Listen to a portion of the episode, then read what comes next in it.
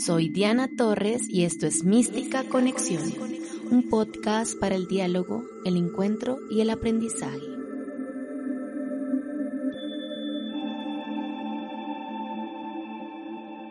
Hola, bienvenidos y bienvenidas al episodio número 29 de Mística Conexión. En el episodio pasado tuve la oportunidad de conversar con dos mujeres maravillosas que nos compartieron su visión de lo que significa ser mujer y su concepción de la dualidad y la energía femenina y masculina. Si no lo han escuchado, los y las invito a hacerlo. Hoy, en la misma línea, invité a dos amigos que quiero mucho y admiro, con los cuales trabajo, para que, igual que en el podcast pasado, podamos hablar de la concepción que como hombres tienen de lo masculino. Ellos son Mario Franco y Nicolás Gori. Y quiero que hoy ellos mismos se presenten y nos cuenten desde su experiencia y su historia quiénes son. Entonces, comencemos con Nicolás. Nico, ¿cómo estás? Hola, muy bien, muchas gracias. ¿Cómo están todos y todas? Bueno, yo soy Nicolás Gori, soy de Rosario, Argentina, compañero de trabajo de Diana y amigo, por sobre todas las cosas. Yo soy educador, Trabajé muchos años con niños y niñas en, en, colegio primario público en Argentina y soy músico. Dirijo el coro de una murga uruguaya, toco guitarra, alguito de piano y canto por sobre todas las cosas. Y en tiempo de juego trabajo jugando, que es lo más lindo que hay. Lo máximo. Y bueno, Mario, hola, bienvenido. Hola, de antemano muchas gracias, querida Dianis, por la invitación. Saludo especial para Nico y la audiencia que nos acompaña. Mi nombre es Mario Franco Molina, eh, soy bogotano, maestro en artes plásticas, especialista en desarrollo humano. Tengo alrededor de 15 años en procesos pedagógicos y sociales pero sobre todo creo que soy un hijo agradecido, eh, soy esposo de una mujer maravillosa y padre afortunado, eh, afortunado pues de un niño de dos años llamado Adrián. Lo máximo. Bueno, quiero contarles que les he invitado a ustedes dos. La semana pasada estuve con Dani y Marian hablando como un poco de lo que es ser mujer y los escogí a ustedes dos porque son hombres que admiro y que quiero mucho y que creo que mm, para mí rompen paradigmas eh, muy grandes acerca de lo masculino eh, pues porque creo que su concepción de ser hombre no es una visión patriarcal o machista, sino al contrario, están muy alineados con las emociones, eh, con, los, con las artes, los dos. Así que quisiera que habláramos un poco de eso, de lo que significa ser hombre eh, y también ciertos aspectos y temas desde esa perspectiva. Entonces quisiera que me contaran primero pues Nico y después Mario, desde su historia de vida y desde su experiencia, para ustedes, ¿qué significa ser hombres? Nico, para ti, ¿qué significa ser hombre? Para mí la masculinidad es, es una cosa bien compleja, porque desde niño eh, siempre fui de los tres hermanos el, más sensible en aquella época, ahora no tanto. Este, y entonces había toda una, una visión sobre mi persona en la niñez muy relacionada con la feminidad, como la conciben la sociedad, como la concibe esta sociedad patriarcal, de que la sensibilidad está solamente relacionada con lo femenino y que un hombre no puede tener esas, esas características. Eh, pero entonces eh, lo sufrí un poquito, lo sufrí eh, cuando crecí. Y luego fui entendiendo ya en la adolescencia que el aceptar mi lado femenino me iba a dar muchísimas ventajas. Muchísimas ventajas porque yo siento que la perspectiva de la feminidad tiene profundidades a las que a veces la, masculinidad no llega, no sé si por, por naturaleza o, o más bien por construcción cultural, digamos. Entonces me empecé a, relacionar eh, con esa parte femenina. recuerdo que yo siempre me cruzaba de piernas como se cruzan las chicas, sino como se cruzan los hombres. Y cada vez que me decían que parecía una chica, yo les decía, sí, me encanta reconocer mi lado femenino. Una vez que encontré esa respuesta, la gente siempre se quedaba como un poco congelada ante lo que yo les decía. Este, y luego tuve la suerte de tener una hija y mostrar ese lado femenino a la hora de, la crianza siempre fue también otra ventaja, porque pude entender, pa, siento yo que puedo comprender muchísimo más las conductas y las formas que tiene mi hija de ser. Bueno, muy, muy lindo y de pronto más adelante vamos a ahondar un poco en, en lo que es paternar en este momento, pues, de, de, la historia de la vida. Pero Marito, quisiera escucharte en tu caso y también un poco, pues, desde tu historia, ¿qué, qué es para ti ser hombre o qué ha significado?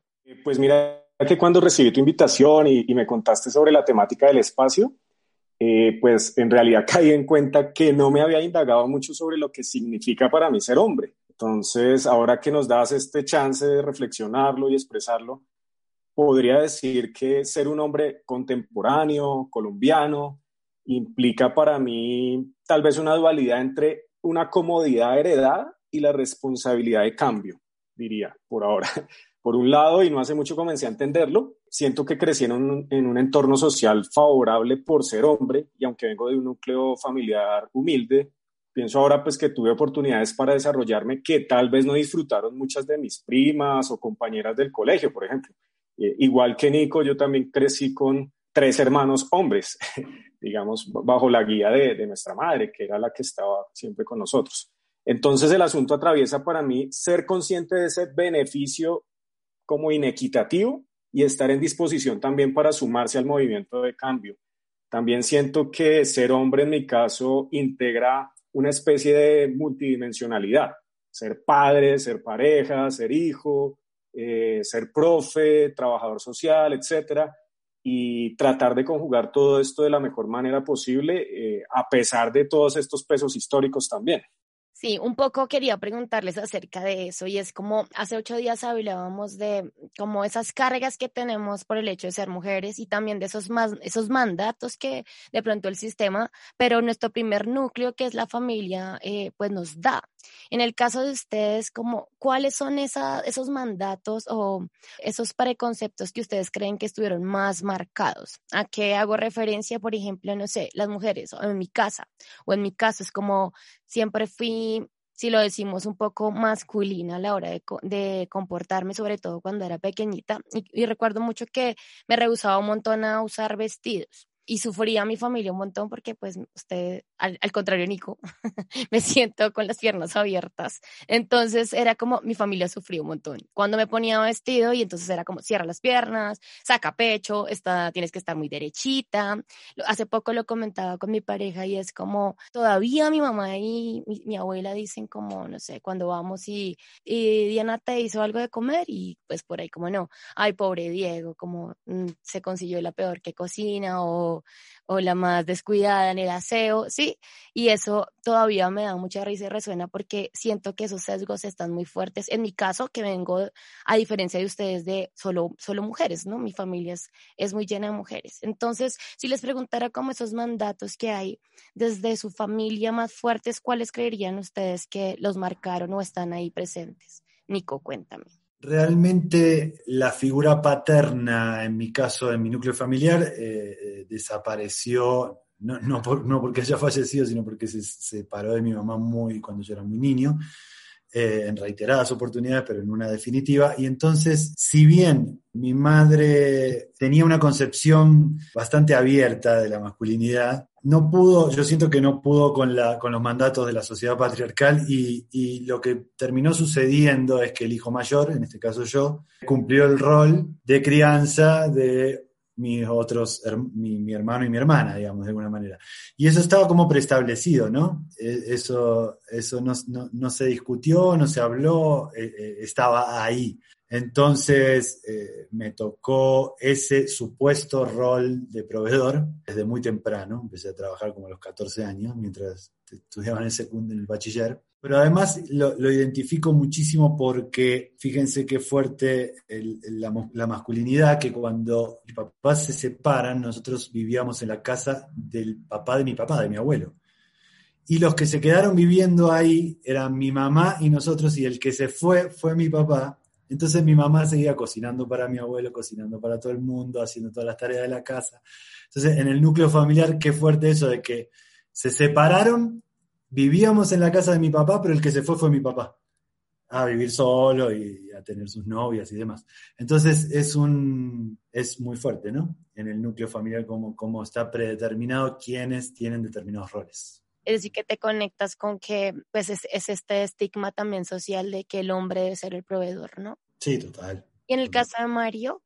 Pues mira que en mi caso sigo ahondando un poco pues en esta historia familiar. Mis padres sí estuvieron y todavía están juntos, de hecho, pero pues quien siempre estuvo ahí como presente fue mi mamá, ¿no? En la crianza, en los cuidados, mi papá trabajando todo el día, pues eh, ahora que soy adulto, pues no tengo ningún reproche al respecto porque finalmente eran las circunstancias del momento, pero ahora también pensando en, en, en cómo mi mamá encaró ese desafío de criar a cuatro hombres, pucha, súper admirable. Y también, como decía Nico, aunque mi mamá, pues, eh, digamos, eh, no atravesó una formación, ni siquiera terminó el bachillerato, digamos, y no tenía como esas bases sólidas, también, digamos, a ella también eh, su padre la abandonó cuando, cuando era muy chiqui y tuvo que hacerse cargo como de sus hermanos cuando tenía 13 años, pues toda esa carga yo creo que también le pesó a ella. Y, y, al final, aunque nosotros, y ella fomentaba pues que nosotros hiciéramos como los oficios de la casa y apoyáramos mucho en ese tema, por ejemplo, yo nunca tuve entrada a la cocina. Sí, aunque quería, en algún momento yo como que quería chismosearle allá a ver qué estaba, qué estaba haciendo, pero no, ese era un espacio como que en el que nosotros no teníamos acceso, ya lo demás pues, pues, pues sí, en realidad. Y ya más adelante, por ejemplo, cuando decidí estudiar artes plásticas y, no una ingeniería como hubiera pensado de pronto mi papá o mi mamá, pues también ahí hubo tal vez un, un choque inesperado para ellos pero al final pues entendieron que fue una decisión eh, coherente con mis expectativas, con mis capacidades y, y, también con mis intenciones de vida. También, así como Nico, yo tuve que en algún momento empezar a autoproveerme, eh, a los 13 años como rebuscar un poco como el, el, don de trabajar para poder em, comprarme mis útiles escolares y todo eso, pero a la larga pues, pues sí, ese rol como de, de, trabajar y de, y y de soportar económicamente pues siento que, que me sirvió, ¿no? De, algún modo, pero pues esos rezagos también quedan presentes, digamos, en mi mente, ¿no? Pues por ahora los considero como muy aportantes. Un poco como esa es la dinámica que, que, sucedió conmigo. Muy bien, pues bueno, muchas gracias por compartirme eh, pues esa parte de ustedes. Ahora quisiera también que habláramos un poco pues del feminismo.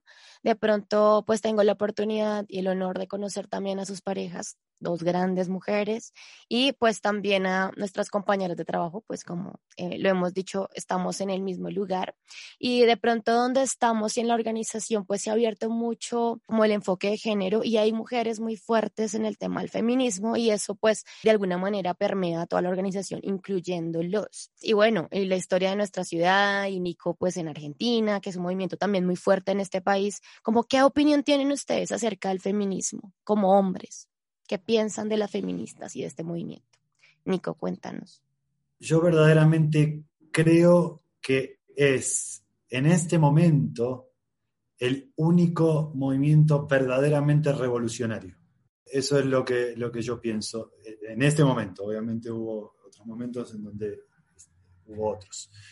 Pero la lucha por la igualdad eh, y por la equidad en todos los sentidos dentro de una sociedad patriarcal, me parece la lucha que corresponde a la época que estamos viviendo. Y me parece que nos vuelven a enseñar cuáles son las verdaderas luchas.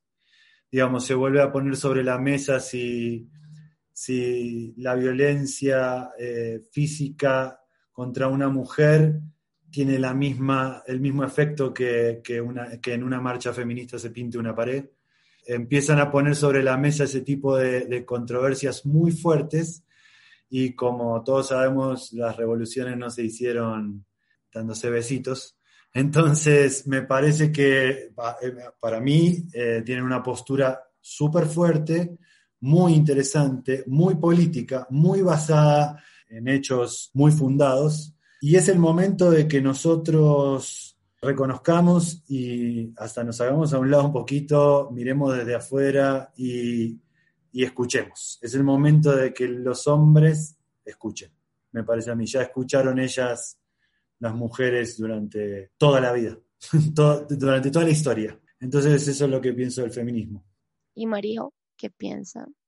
Pues mira que cuando pienso en feminismo, yo me imagino como una especie de energía que que trata de restablecer el equilibrio en una balanza oxidada e inclinada hacia un extremo.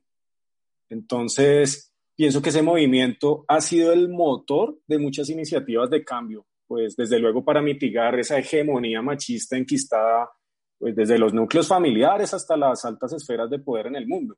Y desde luego con el objetivo de abrir espacios de participación reales a las mujeres.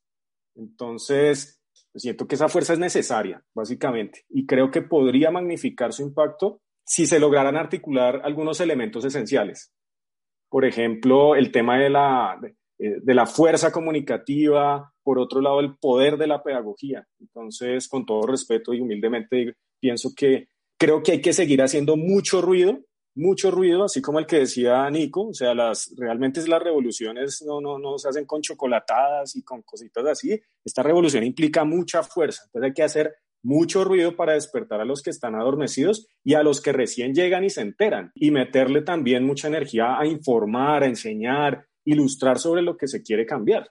Entonces, pues grandes desafíos nos esperan como sociedad en esta materia, creo. Muy bien. Y pues bueno, como ustedes dos saben, en la fuerza que ha tomado el feminismo, pues hay unos conceptos que han empezado a salir que me encantan porque creo que hacen al hombre parte también de esta revolución y pues uno de ellos son las nuevas masculinidades.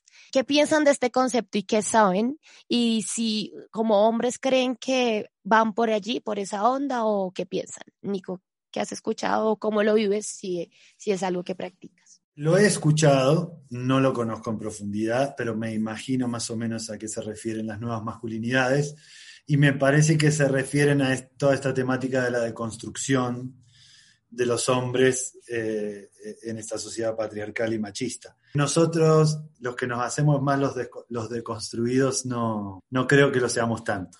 Nos cuesta, nos salen cosas, no nos salen cosas, pero me parece que hay, que hay cierta, esta nueva masculinidad lo que intentan, por lo menos intentan, tener otra mirada, tener otro tipo de comportamientos, escuchar, entender la verdadera equidad de igualdad. Lo intentan. No, no digo que, que, lo logren y a veces suele haber como controversia porque hay hombres que hablamos mucho de feminismo y yo sí creo de verdad que tenemos que construirnos que tenemos que, generar nuevas masculinidades muchísimo más abiertas, pero también siento que no sé si es el momento de opinar tanto. Vuelvo e insisto, yo creo que tenemos que escuchar, porque no hemos escuchado durante mucho tiempo. Sí, muy bien. He dado en un punto importante. A mí me encanta esto de las nuevas masculinidades, pero también estoy de acuerdo contigo en que se salga de un discurso y tal vez es una observación también y una escucha. Alguien decía algo muy sabio hace unos días y es como o me decía, lo que no ves no sanas o no construyes. Y tal vez mmm, si los hombres sí se, decidieran más a escuchar y a ver sus mismas dinámicas en casa, en el trabajo y en los diferentes lugares donde, donde interactúan, tal vez a partir de esa visión, esa introspección y esa escucha, sí de verdad pudiera haber una transformación de las dinámicas pues masculinas y femeninas en la sociedad. Y Mario, cuéntame qué piensas o qué sabes acerca de este concepto. Pues, ¿qué te digo? Primero, creo que efectivamente son masculinidades en plural y creo también que no son nuevas. Las diversas maneras de entenderse como hombre y desde lo masculino, creo que han estado ahí desde siempre, solo que se han censurado y restringido por la misma hegemonía patriarcal que afecta a las mujeres. Entonces, el estereotipo de hombre machote, inquebrantable, superhéroe, eh, salvador tal vez insensible, pues todavía está latente en nuestra sociedad y hay que hacer lo posible por transformarlo, creo. Entonces, pues desde mi experiencia he tratado de desprenderme de muchos rezagos pesados, eh, desde luego eso es un proceso arduo, eh, y ahora pienso, por ejemplo, que mi decisión de estudiar artes y no ingeniería no fue fortuita. Eh, también el hecho de trabajar en el sector social y no en el sector industrial pues no es casualidad. Entonces, precisamente la oportunidad de estar en esos lugares, en esos lugares, pues me ha permitido conocer, sensibilizarme un poco frente a estos temas. Creo que hay que entenderse desde las distintas dimensiones y roles. Por ejemplo, actualmente estoy viviendo y sintiendo el rol de la paternidad. Eh, me he permitido despertar mucho de como esa emocionalidad que andaba un poco guardada y participar activamente en el cuidado y, educación de Adrianchis. Entonces estoy contento por eso. Quisiera pensar que hago parte de una generación que asume la masculinidad de una manera eh, amplia y diversa. Muy bien, yo aquí hago un paréntesis y, les cuento algo y es como, yo siempre también, pues, bueno, no desconozco eh, como el patriarcado y esto que ha pasado, pero últimamente o en los últimos años me doy cuenta que pues en los espacios de sanación o de terapia o de lo que sea espiritual o transpersonal, eh, pues la mayoría de personas participantes, por lo menos en las formaciones que yo he hecho, inclusive en la misma especialización y la misma universidad, pues estudié psicología, pues son mujeres. La participación masculina es muy mínima en esto, ¿no? De sanar o de ser introspectivos o tal vez existir unas maneras más masculinas de, de meterse en la emoción. Pero lo hablaba hace poquito con alguien y es como realmente algo que me conmueve es en espacios terapéuticos en los que he tenido la oportunidad de participar o sesiones terapéuticas en las que yo misma, las que, eh, que yo he hecho a los hombres, me conmueve un montón como esa carga o todos esos sentimientos acumulados que hay y como en un espacio de sanación los hombres paradójicamente son los que más descargan y más se alinean o, o, se unen a la emoción de una manera muy tímida, pero una vez se sueltan, es, es como que, no sé, la respiración que hago o, no sé, las conexiones me permiten encontrar con esa, esa sutileza que existe también en el, en el ser humano, pues que tiene un rol en la sociedad, que es el hombre, y cómo tal vez también el patriarcado ha, ha castrado. Por más que un hombre diga que es sensible, porque tal vez, no sé, le guste la música y las artes. En cuanto a la expresión de sus emociones o el trabajo de, como de todas esas cargas masculinas, están ahí muy acumuladas y son muy pocos los espacios de descarga que se tienen. Así que yo creo que vale la pena decirlo acá en este podcast y es, mm, pues ojalá siga esa lucha y esa, mm, y esa sanación también de ese masculino, porque finalmente permea a toda la humanidad, no solamente a los hombres, ¿no? En una crianza, ustedes lo han dicho, está la mamá la mayoría del tiempo, y tal vez nosotras mismas, por la misma historia y el mismo patriarcado, pues hemos sido también mm, condicionadas a criar pues de una manera machista a los hijos. Y aquí pues viene el siguiente tema y es como los dos son papás, Nico de una hermosa niña que es Juanita y Mario de Adrián, un chiquito de dos años. Y me imagino que la manera en que han paternado han sido papás tal vez dista mucho de la de sus papás. Entonces quisiera que me contaran cómo ha sido esta experiencia de ser papás y desde su experiencia de aprendizaje, no solamente de sus propios papás, sino de otros tal vez ejemplos de papá que han visto en la sociedad, pues no quisieran repetir y han tratado de, de reparar aquí con estos dos bellos seres que están bajo su responsabilidad. Entonces, Nico. Bueno, sí, primero decir que Sí, es maravilloso lo que me sucedió a partir del nacimiento de Juana Micaela. Me transformó la vida, es un cliché, pero es una realidad para mí, por lo menos. Y con respecto a la paternidad, yo tengo una compañera que es María Consuelo, que, es, que yo creo que es una dura como mamá, impresionante, y podría con esa crianza sola. Pero entonces lo que me he propuesto es justamente no repetir algunos modelos, tanto de mi padre como de otros padres, que uno puede observar fácilmente, más que acompañar, estar presente, que me parece que es diferente. Porque ahora también está muy de moda decir, no, yo acompaño, no, ¿cómo acompaño? Yo hago. Entonces intento, intento participar y estar presente en absolutamente todo lo que pueda. Digamos, desde la alimentación, que es una necesidad básica y, y de transferencia de amor importantísima, para con mi hija, hasta estar presente en sus creaciones artísticas, en sus charlas, en sus lecturas, en, su eh, de vestirla, bañarla, estar, estar presente. O sea, sé que la maravillosa mujer que tengo, y le digo en serio, porque como mamá es tan increíble, podría hacerlo, pero, pero hay que estar presente y hay que equilibrar. Esa, esa balanza que habló Mario me pareció una imagen muy interesante y muy, muy, muy certera. Esa balanza es la que tenemos que equilibrar y la tenemos que equilibrar desde nuestro hogar primero y cuando somos padres, el triple, el, do, el quíntuple. tenemos que equilibrar esa balanza.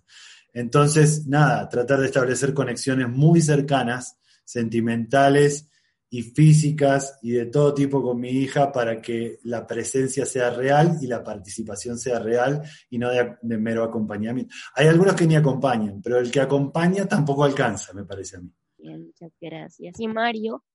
Y me quedó resonando mucho ese, eso que dice Nico, de, de estar presente. Yo creo que eso es vital, vital y sobre todo en, en un contexto contemporáneo tan, tan complejo como el que vivimos. Aún estando en la casa, a veces es difícil estar presente. Entonces yo creo que eso es una labor ardua y hay que exigirse. Pues yo no quiero romantizar la vaina, pero siento que la paternidad ha sido una de las mejores decisiones de mi vida. Entonces, eh, eso sí, pues desde el principio ha sido, utilizando otra figura, una montaña rusa. Creo que efectivamente nadie está preparado para ser mamá o papá pero pues siento que al final eso es lo interesante.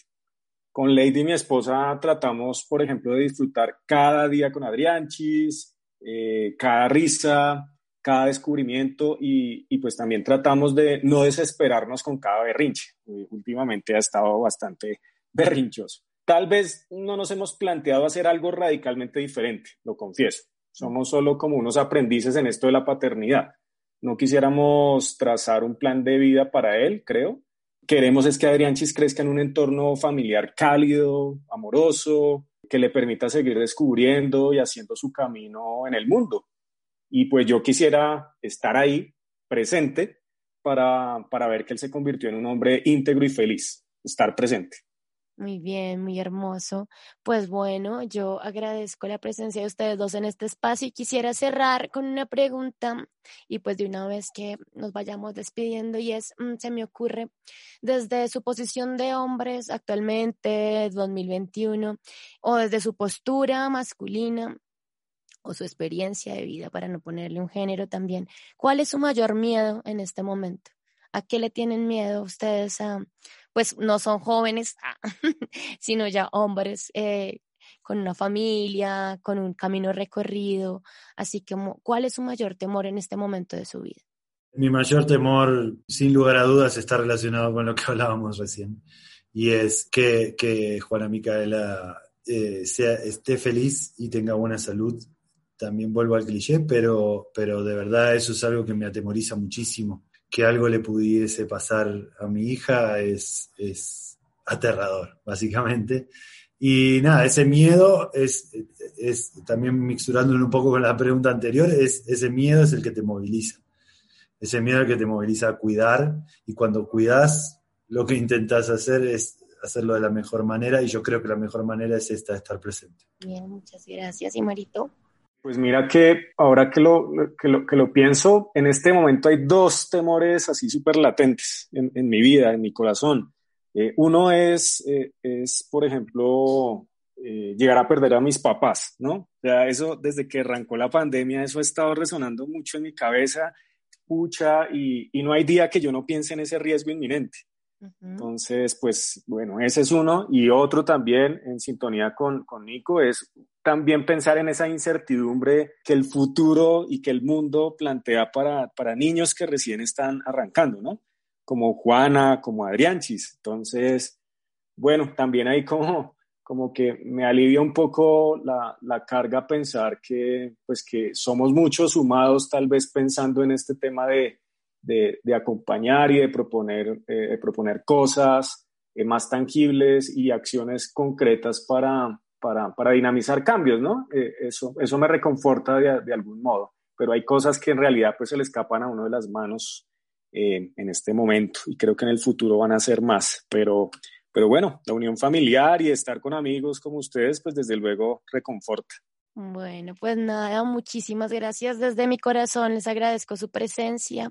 Son dos hombres que admiro, pero también dos seres humanos maravillosos que pues se cruzaron en mi vida y en nuestra vida cuando hablo de mi pareja. Así que agradecer sus enseñanzas, sus historias de vida y, y bueno, el poder seguir construyendo juntos en el trabajo y fuera de él, pues no sé, conversaciones maravillosas, procesos pedagógicos maravillosos también y, y bueno, gracias por aceptar estar en Mística Conexión.